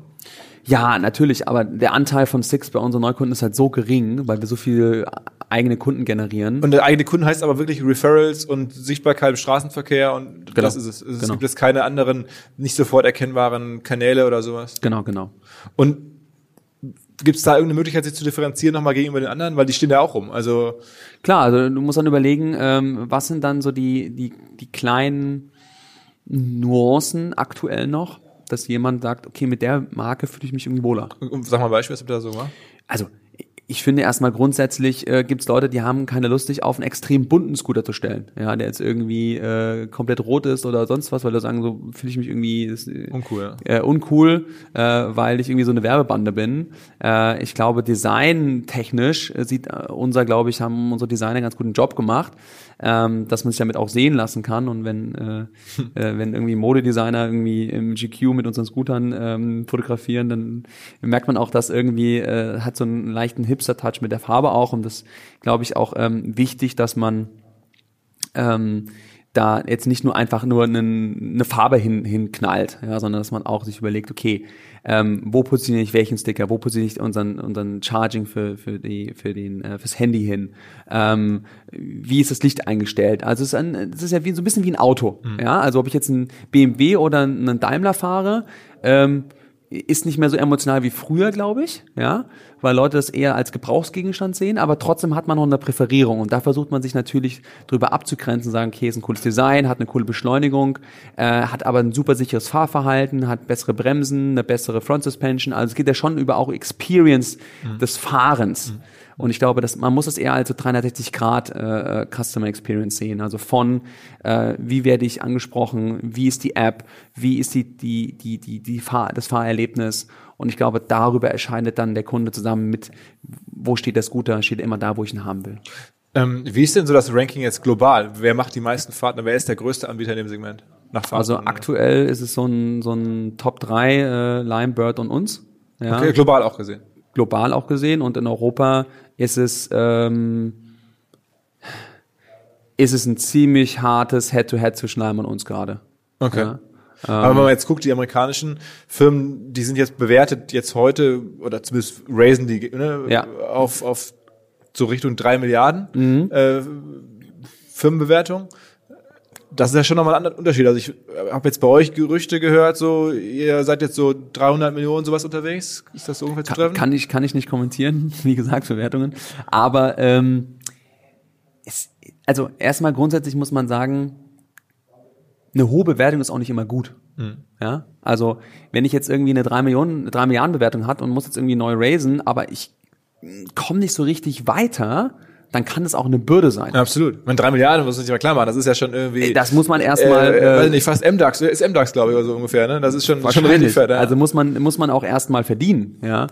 Deswegen äh, bin ich jetzt nicht irgendwie, sage ich so, ja, wir müssen irgendwie drei Milliarden wert sein. Das, ich guck da nicht drauf, ja. Ich guck drauf, ähm, was sind unsere, ähm, was sind unsere Anzahl der Rides, die wir machen wie zufrieden sind unsere Kunden, ähm, wie sind unsere Operations, äh, wann bin ich im Kern profitabel, wann kann ich in andere Fahrzeugklassen gehen, was macht unsere Technologie, das ist, was mich beschäftigt. Und wenn die Bewertung wird, die wird automatisch dann ein Ergebnis davon sein. Und dann wird man am Markt sehen, was man in Europa dafür bekommt und versucht natürlich dann auch für seine Investoren, ähm, die man dann auch hier reingeholt hat, äh, den, den, besten Deal zu verhandeln. Aber wir haben auch uns für Mubadala entschieden. Wir hatten höhere Angebote, aber wir haben Mubadala genommen. Das ist der Fonds aus, aus, Abu, Dhabi. Aus Abu Dhabi. Wie, wie kommt man jetzt als Berliner Unternehmer äh, zu den Kollegen? Ähm, ähm, also wir hatten sozusagen eine Empfehlung von, von Speed Invest die haben schon äh, ähm, mit Mobile bei WeFox gearbeitet. Und äh, dann habe ich mit, mit Julia unterhalten von WeFox, hat gemeint, hey, super Partner, äh, dann mit, mit äh, Speed Invest. Und die haben mir dann das Intro gemacht und äh, der Partner drauf ist ein, äh, ein Deutsch-Libanese, der super analytisch ist, der ähm, den Markt extrem spannend findet. Mobile ist einer der größten Investoren in ähm, Uber, in Diddy, in den großen Ride-Hailing-Companies, sind ja auch Main-Investor von Softbank. Und ähm, da ich auch arabische Wurzeln habe, haben wir relativ schnell connected. Ähm, der hat verstanden, dass wir eine große Mission haben und nicht einfach nur Scooter auf die Straße stellen. Und wenn du, wenn du Investoren reinholst, dann willst du eigentlich immer Leute reinholen, auch mit denen du dich extrem gut verstehst. Ja, du gehst ja mit denen ja äh, nicht nur in guten Zeiten, hast auch viele schlechte Zeiten mal, die auch irgendwann mal kommen können. Und da willst du natürlich eng miteinander irgendwie eng zusammenstehen. Und deswegen haben wir uns auch für jemanden entschieden, der, der dann nicht die höchste Bewertung gezahlt hat, äh, sondern eine sehr gute Bewertung, aber äh, uns war dann irgendwie auch die, die Person, das Team einfach wichtiger. Was, was haben denn jetzt die großen amerikanischen Firmen euch voraus? Was, was können die besser? Was würdest du dir wünschen, was du auch hättest, abseits, abseits vielleicht von der Kohle? Oder ist es vielleicht sogar möglich, wenn du sagst nichts, dann würde ja sogar die Chance bestehen, hier einen deutschen Weltmarktführer zu bauen? Also ich, äh, Weltmarktführer, man muss jetzt aufpassen, ähm, über welche Märkte man redet. Also zum Beispiel würde ich jetzt nicht in den asiatischen Markt gehen. Ich würde auch nicht in den amerikanischen Markt gehen. Weil die ja schon sind weil die da schon sind, ist es äh, von der Regulierung nicht einfach. Ähm, ähm, das ist einfach kein einfacher Markt, ja. Aber in Europa sind wir extrem gut positioniert. Das ist global auch der wichtigste Markt, ja. Gibt auch viele Studien dazu, ähm, sehen wir selber in den Zahlen. Ähm, und wenn ich mir Europa anschaue, äh, gibt es nichts, wo ich sage, ach, das hätte ich gerne. Ja, wir haben sehr viel Zeit investiert in unseren Scooter. Es ist der beste Scooter von der, von der Lifetime. Wir haben Swappable Batteries hat keiner. Wir haben eine coole Brand aufgebaut. Wir sind in den meisten Städten. Wir haben mit die meisten User. Äh, wir haben die, die, die besten Operations. Wir machen das alles selber. Wir haben eine gute Mission. Da, da brauche ich jetzt nicht irgendwie über den, den, den Ozean schauen und sagen, ah ja, äh, das hätte ich gerne. Und selbst wenn es wäre, dann wäre es ein guter Ansporn, es besser zu machen. Also ich bin da relativ entspannt. Ähm, sag noch ein paar Worte zu kleineren Städten. Wir haben auch hoffentlich Hörer in kleineren Städten. Jetzt, wenn man so guckt, äh, klar, die großen, da seid ihr überall, aber jetzt gibt es auch schon Fürth und also da, Ja. wenn man so ein bisschen versucht, Linz gab's, da sind da wieder einige rausgegangen. Also es gibt ja so wirklich Kämpfe, dann probiert man mal was aus, dann geht man wieder zurück. Was glaubst du, ist so die Einwohnerzahl, die man haben muss, um in demnächst mal in den Genuss zu kommen von, äh, von euch? Also ich habe immer äh, gesagt, ähm, eine Stadt ab 100.000 Einwohner müsste machbar sein. Ja, und ich kann mich jetzt auch nicht auf Berlin Mitte konzentrieren, ähm, weil damit verändere ich nicht die Mobilität, ähm, sondern muss eigentlich ein ganzheitliches Konzept bauen. Ja, und das muss auch äh, in, in Gesamt-Berlin funktionieren. Es muss aber auch in Städten funktionieren wie Fürth, ähm, Ingolstadt, ähm, Mannheim, Ludwigshafen Und das so tut's auch weiter. Und das funktioniert extrem gut Seht ihr, also die Städte sind in sich profitabel. die sind in sich profitabel ähm, und äh, ist auch total spannend zu sehen, wie wie junge Leute, die jetzt ihren ersten oder zweiten Job haben, die bei uns City Manager sind, sagen so, hey, ich verändere gerade hier Ingolstadt. Ja, und ich sitze gerade mit dem Bürgermeister und erkläre ihm äh, und mache mit ihm eine, Pa- eine Partnerschaft dem öffentlichen Nahverkehr. Die sind so stolz, etwas zu verändern und die Stadt zu elektrifizieren und dabei eine Sustainable Operations aufzubauen, dass ähm, da so eine positive Energie ist, dass, ähm, dass da unglaubliche Einsatz und Leistung entsteht. Wie ist denn das generell mit, also die Städte sind die meisten welcoming oder es gibt ja auch viele Diskussionen, rein theoretisch seid ihr auch immer nur ein, eine Helmpflicht von großen Umsatzeinbußen entfernt oder eine, weiß ich ja. nicht, ein Verbot von, von großen Umsatzeinbußen entfernt. Ähm, habt ihr ein großes Lobby-Team? Naja, wir haben, ich habe ich hab nie Public Policy gemacht. Das war für mich komplettes neues äh, Gebiet. Ich bin dann ganz am Anfang, äh, auch in, der, in den ersten Wochen bin ich einfach mal äh, nach Madrid, haben einen Termin gemacht mit dem Minister of Transportation und wollte einfach mal verstehen, was sind so seine Needs, ja, was, was ist ihm wichtig, was gefällt ihm nicht, weil Leim da gerade kurzfristig rausgeflogen war in dem Sommer. Und da hat noch gar keine Stadt gestartet gehabt und wollte erstmal verstehen, was ist in deren Seite. Und du, du hast eigentlich grundsätzlich ähm, bei neuen Sachen immer das Gefühl, dass Leute erstmal ein bisschen ängstlich sind, ja, manchmal sogar panisch, ja. Was verändert sich in meiner Stadt? Was ist mit diesen Fahrzeugen? Äh, kann ich überhaupt noch über den Bürgersteig laufen? Was passiert, wenn meine Oma stürzt?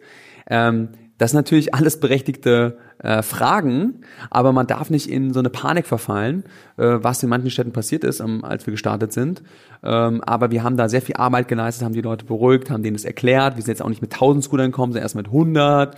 Dann haben wir das gezeigt, wie sind die Fahrten, dann haben wir 200 gemacht und haben immer, immer wenn wir erhöht haben, immer mit der Stadt gesprochen.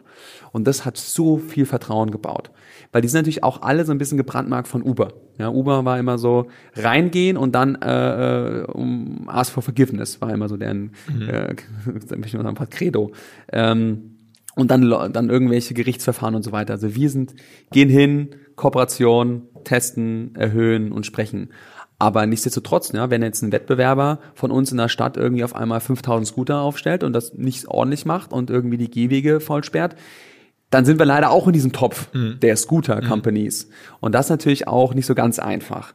Ähm, das dann auch mit der Stadt, äh, also die Stadt sieht das dann schon, aber in der öffentlichen Wahrnehmung, gerade in der Presse, ist dann halt immer so viel Headlines. Gibt es viele Städte, in denen Verbote herrschen? Nö. Mir fällt nur Freiburg ein, die noch am überlegen sind, wie sie es machen. Aber das wird natürlich jetzt alles nochmal regulierter sein, ja. Ähm, was ja auch okay ist, ja. Also ich finde, man sollte keine Gehwege voll sperren, aber man muss natürlich auch dafür Platz schaffen, ja. Ich kann jetzt nicht irgendwie äh, Scooter limitieren, aber äh, es gibt irgendwie 600 oder irgendwie 800.000 Autos in Berlin, die zu 95 Prozent rumstehen und man hat nur weil man sich daran gewöhnt hat. Ja, das ist ja das, das ist eigentlich das Interessante. Man hat sich an Autos gewöhnt, die die Straßen vollstopfen, aber wenn dann mal ein Scooter ein bisschen quer steht, sagen alle, was macht denn der Scooter hier? Ja, ja okay. Und ich glaube, äh, man braucht einfach Zeit und gerade auch äh, wir Deutschen brauchen ein bisschen Zeit, bis wir uns neue Dinge gewöhnt haben. Aber wir sehen, Kunden akzeptieren es, Kunden lieben es und es wird immer Leute geben, die dagegen sind. Aber da müssen wir einfach gute Leistung abliefern und die, die sagen, äh, ähm, die dann irgendwann auch für uns gewinnen. Aber das Rennen ist sozusagen bei euch noch ganz am Anfang. Ihr macht es aber erst zwei Jahre, aber das sozusagen, wenn ich dich so höre, sagst du irgendwie Gewohnheiten, Wahrnehmung ändern, Ja. äh, brauchst noch viele Millionen mehr Fahrten wahrscheinlich Ja. im Jahr, um, um profitabel werden zu können, nachhaltig. Also ihr seid jetzt irgendwie noch so still day one. Ja, also 18 Monate äh, jetzt im Geschäft. Ähm, bei Rebuy haben wir auch ein bisschen gebraucht, um Leute davon zu überzeugen, dass ein nachhaltiger Konsum irgendwie der richtige Konsum ist. Und hier werden wir auch dafür sorgen, dass wir so viele positive Messages äh, zeigen und äh, so viel investieren für eine nachhaltige Mobilität der Zukunft, dass dann auch äh, ähm, dass wirklich keiner mehr sagt, ich bin gegen Scooter. Okay. Ähm, kommt man sich eines Tages dann auch vielleicht mit ganz großen Firmen, Uber und so ins Gehege oder mit, dass man, Ja, die haben uns schon auf dem Radar, klar. weil ihr da relativ schnell auch, wenn man die App eh schon mal hat, oder die App, wie viele Installs gibt's, wie viele Menschen haben die Tier? Schon ein paar Millionen. Dann könnte man da ja wirklich noch einige Modelle dran flanschen. Sicher, also ich, wenn man dann irgendwie, wenn Uber mh, fast, weiß nicht, sehr viel Geld investiert, sehr, sehr viel Geld ins Marketing in Deutschland und sieht, dass wir dann ohne Marketing vorhin sind, dann natürlich beschäftigt die das, aber deswegen machen sie ja auch selber eigenes gute Programm. Ist denn jetzt schon so ein bisschen Konsolidierung da? Sie haben gesagt, einige werden übernommen, äh, einige äh, an, also eure Wettbewerber haben sich gegenseitig jetzt irgendwie aufgekauft. Ähm, aber gibt es jetzt auch noch viel mehr Städte, die man noch erschließen kann? Oder hast du das Gefühl, mittlerweile gibt es zumindest in allen Städten, jetzt haben wir gerade, was man an, Städte haben muss, aber ist Ja. da noch viel Luft da oben? Also kannst du noch jetzt irgendwie da 100 Städte ist, zulegen? da ist, äh, äh, da ist noch richtig viel Luft. Ja, also wenn ich mir anschaue, dass irgendwie immer Hunderttausende von Autos gibt in der Stadt und es wird auch reguliert. Also 2030 ähm, wird es ja schon durch den Berliner Senat jetzt wahrscheinlich stark reguliert. Was machen die? Was, für eine, was kommt da als Regulierung? Wird dann sozusagen eine starke, also in, in, in, im, äh, in Umweltzone können keine Benziner und Dieselautos mehr fahren. Das wäre natürlich gut für euch, 2030, ja. Zehn Jahre. Ist für mich irgendwie zehn Jahre zu spät. Würde ich irgendwie morgen machen, aber die Autos haben ja so ein bisschen Bestandsschutz. Aber ähm, die ganzen Makrotrends laufen natürlich in die Richtung, dass ich mich in Zukunft in einer Stadt bewege, wo es keine Autos mehr geben wird. Ähm, es gibt einen guten öffentlichen Nahverkehr. Es gibt äh, viele Fahrradwege, viele Fahrradfahrer und es gibt viel Shared-Fahrzeuge, die auch elektrisch sind und das wird die Zukunft sein. Wie bist du eigentlich an Nico Rosberg als Investor gekommen? Ähm, wurde mir empfohlen, ein, ein Investor, der sich mit nachhaltiger Mobilität äh, beschäftigt, der auch ähm, das Green Tech Festival in Berlin macht, der ähm, eigentlich nur in, in auch die Formel E mit, in, mit auf, auf, ins Leben gerufen hat und natürlich ein super Sympathieträger und auch ein Multiplikator, der uns äh, ab und zu mal mit Intros hilft, aber ist jetzt nicht operativ irgendwie äh, unterwegs. Ist es eigentlich noch ein Wachstum darüber, dass Leute noch irgendwie Smartphones erst zulegen oder hat die ganze, haben alle, die für euch in Frage kommen, die entsprechenden, ich meine, du brauchst ja logischerweise ein Smartphone, das geht Ja, also die haben mindestens ein Smartphone, wahrscheinlich zwei. Ja, das zweite würde ich empfehlen, bei Rebuy zu verkaufen, aber ich glaube, ich glaube, ich, ein Smartphone äh, ähm, ist, glaube ich, nicht aktuell das Problem. Okay, also da, da ist auch kein Wachstum mehr zu erwarten, dass da jetzt noch neue, sozusagen, eher weniger. Ja, also, ich Also glaub, im, im, hier in Deutschland nicht, aber vielleicht irgendwo in anderen ja, ja, in anderen Ländern bestimmt schon. Ja, ja. Aber wenn wir jetzt von Deutschland reden, ich glaube, die, äh, ähm, die, wie viel es, äh, ich glaube, da gibt's genug Smartphones. Okay. Ja. okay. Ähm, was machst du noch so an Investments? Ich habe gesehen, du hast eine Investmentfirma. Nebenher noch. Ach, das ist äh, keine Investmentfirma, das ist eigentlich nur so ein Investment Vehicle, wo ich äh, ab und zu äh, so zwei, drei äh, Firmen mitfinanziere mit kleineren Tickets. Ähm, da geht's aber nur um Impact Investing. Also da geht's nur um Firmen, die wirklich ein, ein Impact-Ziel haben. Du bist ja bei Leaders of ähm, äh, Climate Action. Auf, auf, genau, Climate Genau. Action. Also das ist ja sozusagen eines, eine schon einen Podcast dazu gemacht. Ja. Unterstütze die Kollegen auch. Also Ja. ähm, verschiedene Berliner Unternehmer, die sich zusammengetan haben. Ja. Da bist du auch dabei. Genau, bin ich auf jeden Fall von Anfang dabei gewesen, finde ich super. Ähm, und ich glaube, man kann als Unternehmen einfach super viel machen. Ja, also ich meine, ich kann jetzt in die Politik gehen und versuchen, Gesetze zu ändern. Wird wahrscheinlich ziemlich lang dauern und vielleicht werde ich es nicht schaffen. Aber ich glaube, ähm, als Unternehmer, das ist mein Handwerk, das habe ich gelernt und äh, darüber versuche ich, ähm, Sachen zu bauen, die, die nachhaltig unsere Welt verändern. Und äh, wenn es Unternehmer gibt, äh, die eine coole Idee haben, dann bin ich da immer offen für ein Gespräch. Ähm, hab da halt nicht viel Zeit für und will ich auch nicht. Weil Aber ich musst du dich jetzt noch nicht vorstellen, als jemand, der jetzt schon irgendwie 100 Millionen schwer ist, sondern du bist jetzt sozusagen, Rebuy ist ja noch nicht verkauft. Ähm, äh, bei T hat es wahrscheinlich jetzt noch keine Secondaries gegeben. Also du hast schon Geld verdient, aber jetzt noch nicht, ähm, bist jetzt noch nicht komplett irgendwie da der äh, High Net Worth irgendwie Founder. Ja, also wie gesagt, ich glaube, dass, ähm, dass natürlich die Tickets äh, nicht groß sind, ähm, aber ich glaube, es geht einfach manchmal auch, dass man Leute unterstützt, die eine coole Idee haben und denen mit Netzwerk hilft. Ähm, und ähm, mein Ziel ist aber irgendwann definitiv dann äh, mit Partnern dann auch größere Tickets zu machen, dass man auch wirklich Leute unterstützt, ähm, dass jemand irgendwie ein Impact-Business äh, gründen will, dann auch dafür Kapital bekommt und man nicht immer nur auf Return Investment schaut, sondern auch auf den Impact. Wie viel Prozent an Tier gönnen ja eigentlich noch so ungefähr? Größenordnung. Kannst du bestimmt irgendwo nachlesen, Also lass mich mal wenn, schätzen. du, wenn du gut recherchierst. Ja, ja, muss ich mal, äh, ist- sagen wir mal, ich weiß nicht, wie schnell das Handelsregister das immer macht und so, Ja. aber ich hätte es geschätzt, so 20 Prozent. Größenordnung? Irgendwo da um Ja, irgendwo- irgendwo in dem Dreh. Irgendwo da um den Dreh. Ja. Ja. Also wenn es jetzt stimmt mit den, mit den 300 Millionen, das ist schon, das ist schon amtlich viel Geld. Ja, aber wie gesagt, ich ähm, Ja, wir müssen ja darüber sprechen, die Leute wollen das auch wissen. Ja, klar. Also ähm, ich, ähm, ich, wie gesagt, wenn du mich jetzt fragen würdest, wenn ich das Geld bekommen würde, was mache ich damit? Ja, äh, ich würde das, ähm, ich würde das alles in, in, in Klimaprojekte stecken. Ja, also Okay. jeden Return. Also nicht jetzt logischerweise im privaten Konsum, auch nicht Investment, sondern in, in Ich würde das komplett in, in, in das Investment Vehicle Blue Impact, was, was ich habe, da reinnehmen und mit dem ausschließlich ähm, dann äh, nicht nur Impact, sondern wirklich Climate Impact Projekte finanzieren. Weil, ich sage, wie gesagt, ich habe äh, 18 Monate in einem Van gelebt auf zwei Quadratmeter, ähm, habe dann äh, alles gemacht und habe eine mega Zeit gehabt. Deswegen, ich brauche kein großes Haus und deswegen äh, macht es mir viel mehr Spaß zu sehen, wenn, wenn Dinge verändert werden und wenn ich Leute unterstützen kann, irgendwann in der Zukunft, weil aktuell habe ich dafür keine Zeit so richtig, weil ich kann, man, konzentriere mich ich kann mir vorstellen, das ist ja eine unfassbare Geschichte. Nochmal also explizit in 18 Monaten auf irgendwie, wie viele Leute seid ihr? Irgendwie Wir 400 sind jetzt 500 Mitarbeiter. 500 Mitarbeiter, ähm, zig, Städte, wie viel, 50 Städte? 55. 55 Städte. Wie viel Roll habt ihr im Markt? Ähm, über 25.000. 25.000 Roller, möglicherweise, gerüchteweise eine 300 Millionen Bewertung oder mehr. Ähm, Pre und Post ist ja immer so eine Sache. Wahnsinn. Das ist ja einfach eine unglaubliche. Hat es sowas schon mal gegeben in Deutschland? Also Zalando waren die ähnlich schnell so groß? Ähm, ich, ich weiß es gar Ich nicht. glaube nicht. Also die, die haben am Anfang ein bisschen länger probiert, bis es dann so abging.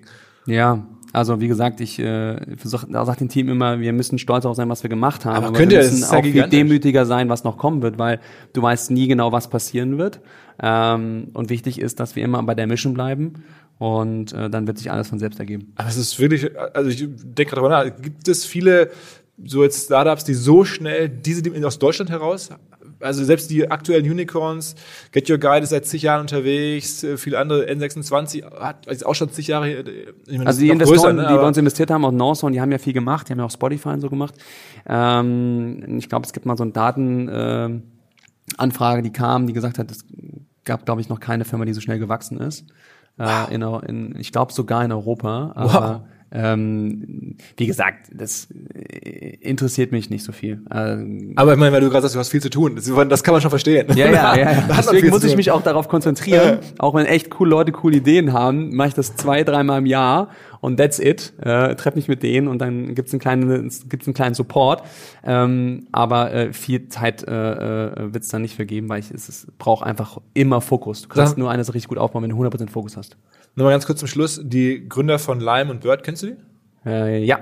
Und sind die auch sozusagen aus dieser, man, dir glaubt man ja aufgrund deiner Vita total dieses nachhaltige, dieses Interesse an, an, an Climate und an die Welt besser machen? Mit einem Modell, das auf den ersten Blick gar nicht danach aussieht. Ja. Sind die auch so unterwegs oder sind die eher aus einer Ecke, das ist eine Cash-Opportunität? Boah, das ist schwer zu beurteilen. So gut kenne ich sie nicht. Ähm, ähm, Aber wenn die PR machen und so, reden die dann, wie, ja, redet wahrscheinlich jeder so. musst du mal selber fragen. Ähm, ich glaube, es ist immer ganz gut, wenn man, wenn, wenn Leute irgendwo hinwollen, ist eine Frage, woher sie kommen. Ja, und ich glaube, ähm, das, das gibt dann, glaube ich, ein ganz gutes Bild, äh, wie sehr das dann auch wirklich dedicated ist. Ja. Also, waren das Investmentbanker? Ich weiß nur, was die letzte Station von denen war. Und was war das? Äh, ich glaube, das eine war Uber und das andere war äh, Tencent. Okay. Klingt also jetzt Investment nach- Banking. Äh, Invest okay, okay. Es ist jetzt ein anderer Werdegang. No comment. Okay. Aber man tauscht die ab und zu mal aus und telefoniert mal oder, oder? Äh, ja, ja, ja, man, man, man kennt sich. Man kennt sich. Ist eine kleine Welt. Aber also die sitzen in den USA, wo, wo sitzen Die sitzen in den USA, genau. aber haben dann mal sich gemeldet, Mensch, du machst was ähnliches, lass mal reden so? Ja, die haben natürlich auch gesehen, dass die ein bisschen Respekt vor uns haben. Ne? Also ähm, äh, die dachten, ne, wir gehen jetzt einfach mal hier nach Deutschland rein und äh, versuchen hier mal den Markt einfach zu übernehmen. Und dann haben wir an einem ersten Tag, äh, wo sie eine Stadt gelauncht haben, haben wir einfach mal neun Städte gelauncht äh, oder sieben und dann waren die schon so ein bisschen baff, ja, ähm, weil wir es auch mit eigenen Operations gemacht haben und äh, dann hatten wir jetzt nicht irgendwie noch ein Headquarter in China und haben irgendwie ein paar hundert Millionen Scooter entwickelt, sondern haben das ziemlich lean mit einem mit einem extrem unternehmerischen Team von drei Leuten gemacht, ja. Also ähm, ich glaube, die haben schon Respekt, äh, zumal auch Europa, primär Deutschland, auch mit der wichtigste Markt weltweit ist. Ist es so? Ja. Weil äh, wegen der Dichte und wegen der Dichte, Automobilität, äh, Mobilität, äh, hier wird sich viel ändern. Ähm, es gibt viele Städte, die groß genug sind. Ähm, Gehe ich in die Nordics, habe ich irgendwie fünf Städte über 500.000. Ja. Ähm, da ist natürlich in, in, in Deutschland ein bisschen mehr. Aber das hast du dich dann schon gefreut, als die dann die erste Mail von denen kam und sagt, Mensch, hier Lawrence, I got your email, äh, impressive growth, let's talk und sowas? Ja, ich, ich glaube, so direkt äh, erstmal nicht, aber ich habe ja auch viel Respekt vor denen. Ne? Also ich muss ja auch sagen, äh, ähm, das ist gegenseitiger Respekt. Also wenn eine Firma wie Lime global unterwegs ist, ne? von Neuseeland, Australien äh, überall, ähm, Asien, Südamerika, okay, jetzt haben sie zugemacht, aber äh, das ist ja für die auch eine riesen Herausforderung, das aus Amerika einen europäischen Markt zu gewinnen. Deswegen halte ich immer die deutsche europäische Fahne hier hoch und sage so, wir müssen, äh, können jetzt nicht irgendwie, nachdem wir den Handel an Amazon verloren haben, die, die, die Suche und die Werbung irgendwie an Facebook äh, und, äh, und Google, ähm, können wir jetzt nicht auch noch irgendwie Mobilität verlieren. Ist denn irgendwas außerhalb von Europa für dich eines Tages denkbar oder erstmal wirklich nur Europa? Nee, Vollfokus. Voll- Okay. Kompletter Fokus. Gibt genug zu tun. Also extrem beeindruckend. Ich drücke euch die Daumen. ne? Wenn es die Chance besteht, fahre ich, äh, fahre ich dir. Sehr gut. Alle, Bonusfrage, weil du sagst, es ist immer wichtig, wo man herkommt. Ja. Irgendwie in der Recherche habe ich gesehen, du kommst, also hast du auch gerade erzählt, Hofheim im Taunus und das Ja. scheint so ein Nest zu sein, wo ganz viele deutsche Gründer herkommen. Äh, Da gibt es einen Artikel, irgendwie müsst ihr mal nachgucken bei Gründerszene. Warum kommen alle Ja. Gründer aus Hofheim im Taunus? Warum denn? Äh, ja, gute Frage. Ähm, Ist da geht es den Menschen ganz gut, habe ich gelesen. Das ist ein, so, ein, so eine Area, wo man Ja, es ist, Haushalts- es ist, es ist, glaube ich, eine, äh, ne, man kann da sehr ähm, gut aufwachsen, ja, also sozusagen jetzt nicht komplett auf dem Dorf und man bekommt nicht mit irgendwie, was in den Großstädten passiert, aber es ist trotzdem noch nicht in der Großstadt, äh, in der Nähe von, also zwischen Mainz, Frankfurt und Wiesbaden. Ähm, aber ich glaube, ähm, da muss irgendwas in der Luft sein, ne? was dazu führt, dass die aber, aber es gibt ja wirklich von, ich glaube, die Versicherungs-App Clark, der Gründer. Ähm, Also das, das Spannende ist ja, dass eigentlich, als wir ähm, äh, gegründet haben, Trade a Game, ähm, haben wir auf einmal so einen Spirit entwickelt, ja, ähm, dass wir gesagt haben, hey, man kann ja Unternehmen gründen. Also wir waren ja in der Schule und man ist ja, hat ja irgendwie Videospiele gespielt. Man hat damals irgendwie, keine Ahnung, Siedler gespielt oder irgendwie Warcraft und hat irgendwelche Sachen gebaut.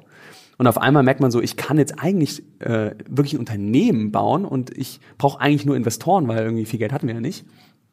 Und äh, es gibt wirklich Leute, die finanzieren das. Ja, dann sucht man nach Investoren in Deutschland und dann findet man irgendwie so drei, vier Leute damals, 2003, vier, die irgendwie Angel-Tickets machen. Ja, und dann dann merkt man so, hey, das ist ja echt möglich. Dann ruft man die einfach an. Ja, ich habe damals irgendwie blind angerufen in London äh, bei Excel, habe gesagt so, hey, ich habe hier eine Company, ich würde gerne äh, Finanzierung haben. Dann haben die gesagt, ja, schick mal einen Businessplan.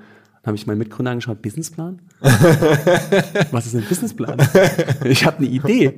Die ist doch eigentlich super. Könnt direkt investieren.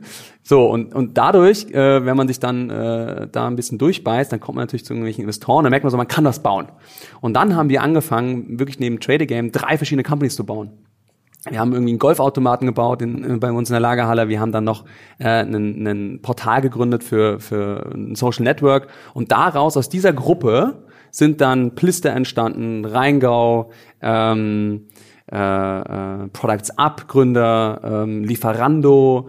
Ähm, da sind, also ich glaube, da sind in- über zehn Unternehmen daraus aus dieser dieser Crew, die dann, äh, wir sind dann die ersten nach Berlin gezogen sind und dann sind die anderen auch nach Berlin gezogen, äh, haben wir dann sozusagen die Unternehmen aufgebaut. also schon Kraftfeld hier in Berlin, ähm, aus dem Taunus. Genau. Lorenz, vielen Dank, äh, viel Erfolg, komm irgendwie durch. Du hast ja gesagt, du hast viel Energie. Ich kann es mir vorstellen. Ähm, danke für deine Zeit. Dankeschön. Und bis bald mal wieder. Ja, ciao. Ciao, ciao. Spannende neue Anlagemöglichkeit, von der ich vorher so noch nicht gehört hatte. Und zwar unser Partner Liquid, eine der führenden deutschen Vermögensverwaltungen. Fünfmal in Folge zu Deutschlands Top-Vermögensverwalter gewählt worden. Moderne Vermögensverwaltung auf Family Office Niveau heißt es, aber sie bieten das halt auch jetzt immer mehr der Breite an. Also man muss nicht unbedingt sehr reich sein, um in die Sachen investieren zu können, die erfahrungsgemäß wirklich Spaß machen. Dazu zählt unter anderem auch Private Equity, eine Anlageklasse, die in den letzten 20 Jahren, in 16 Jahren, den Aktienmarkt global outperformed hat. Also Private Equity sehr lukrativ für die, die damit investieren können, aber kann halt nicht jeder. Bis eben jetzt, wo Liquid es möglich macht, sogar, und das ist das Neue, mit einem Sparplan, wie man das von klassischen Börsenanlagen kennt, mitzumischen. Also neues Produkt, das heißt Liquid Private Equity Next. Und da kann man, wenn man sich auf 10.000 Euro festlegt und jeden Monat etwas bereit ist zu sparen, einsteigen und dann von den Renditen von Private Equity mit profitieren. Wer darüber mehr wissen möchte, natürlich alle Infos wie immer in den Show Notes oder unter liquid.de slash omr. Also liquid.de slash omr. Da könnt ihr rausfinden, ob das für euch passt und ihr bekommt mit dem Code OMR 2024 OMR 2024 bis Ende Juni diesen Jahres 200 Euro Willkommensbonus und eure Zeichnungsgebühr in Höhe von 1% des Gesamtinvestments entfällt. Zurück zum Podcast.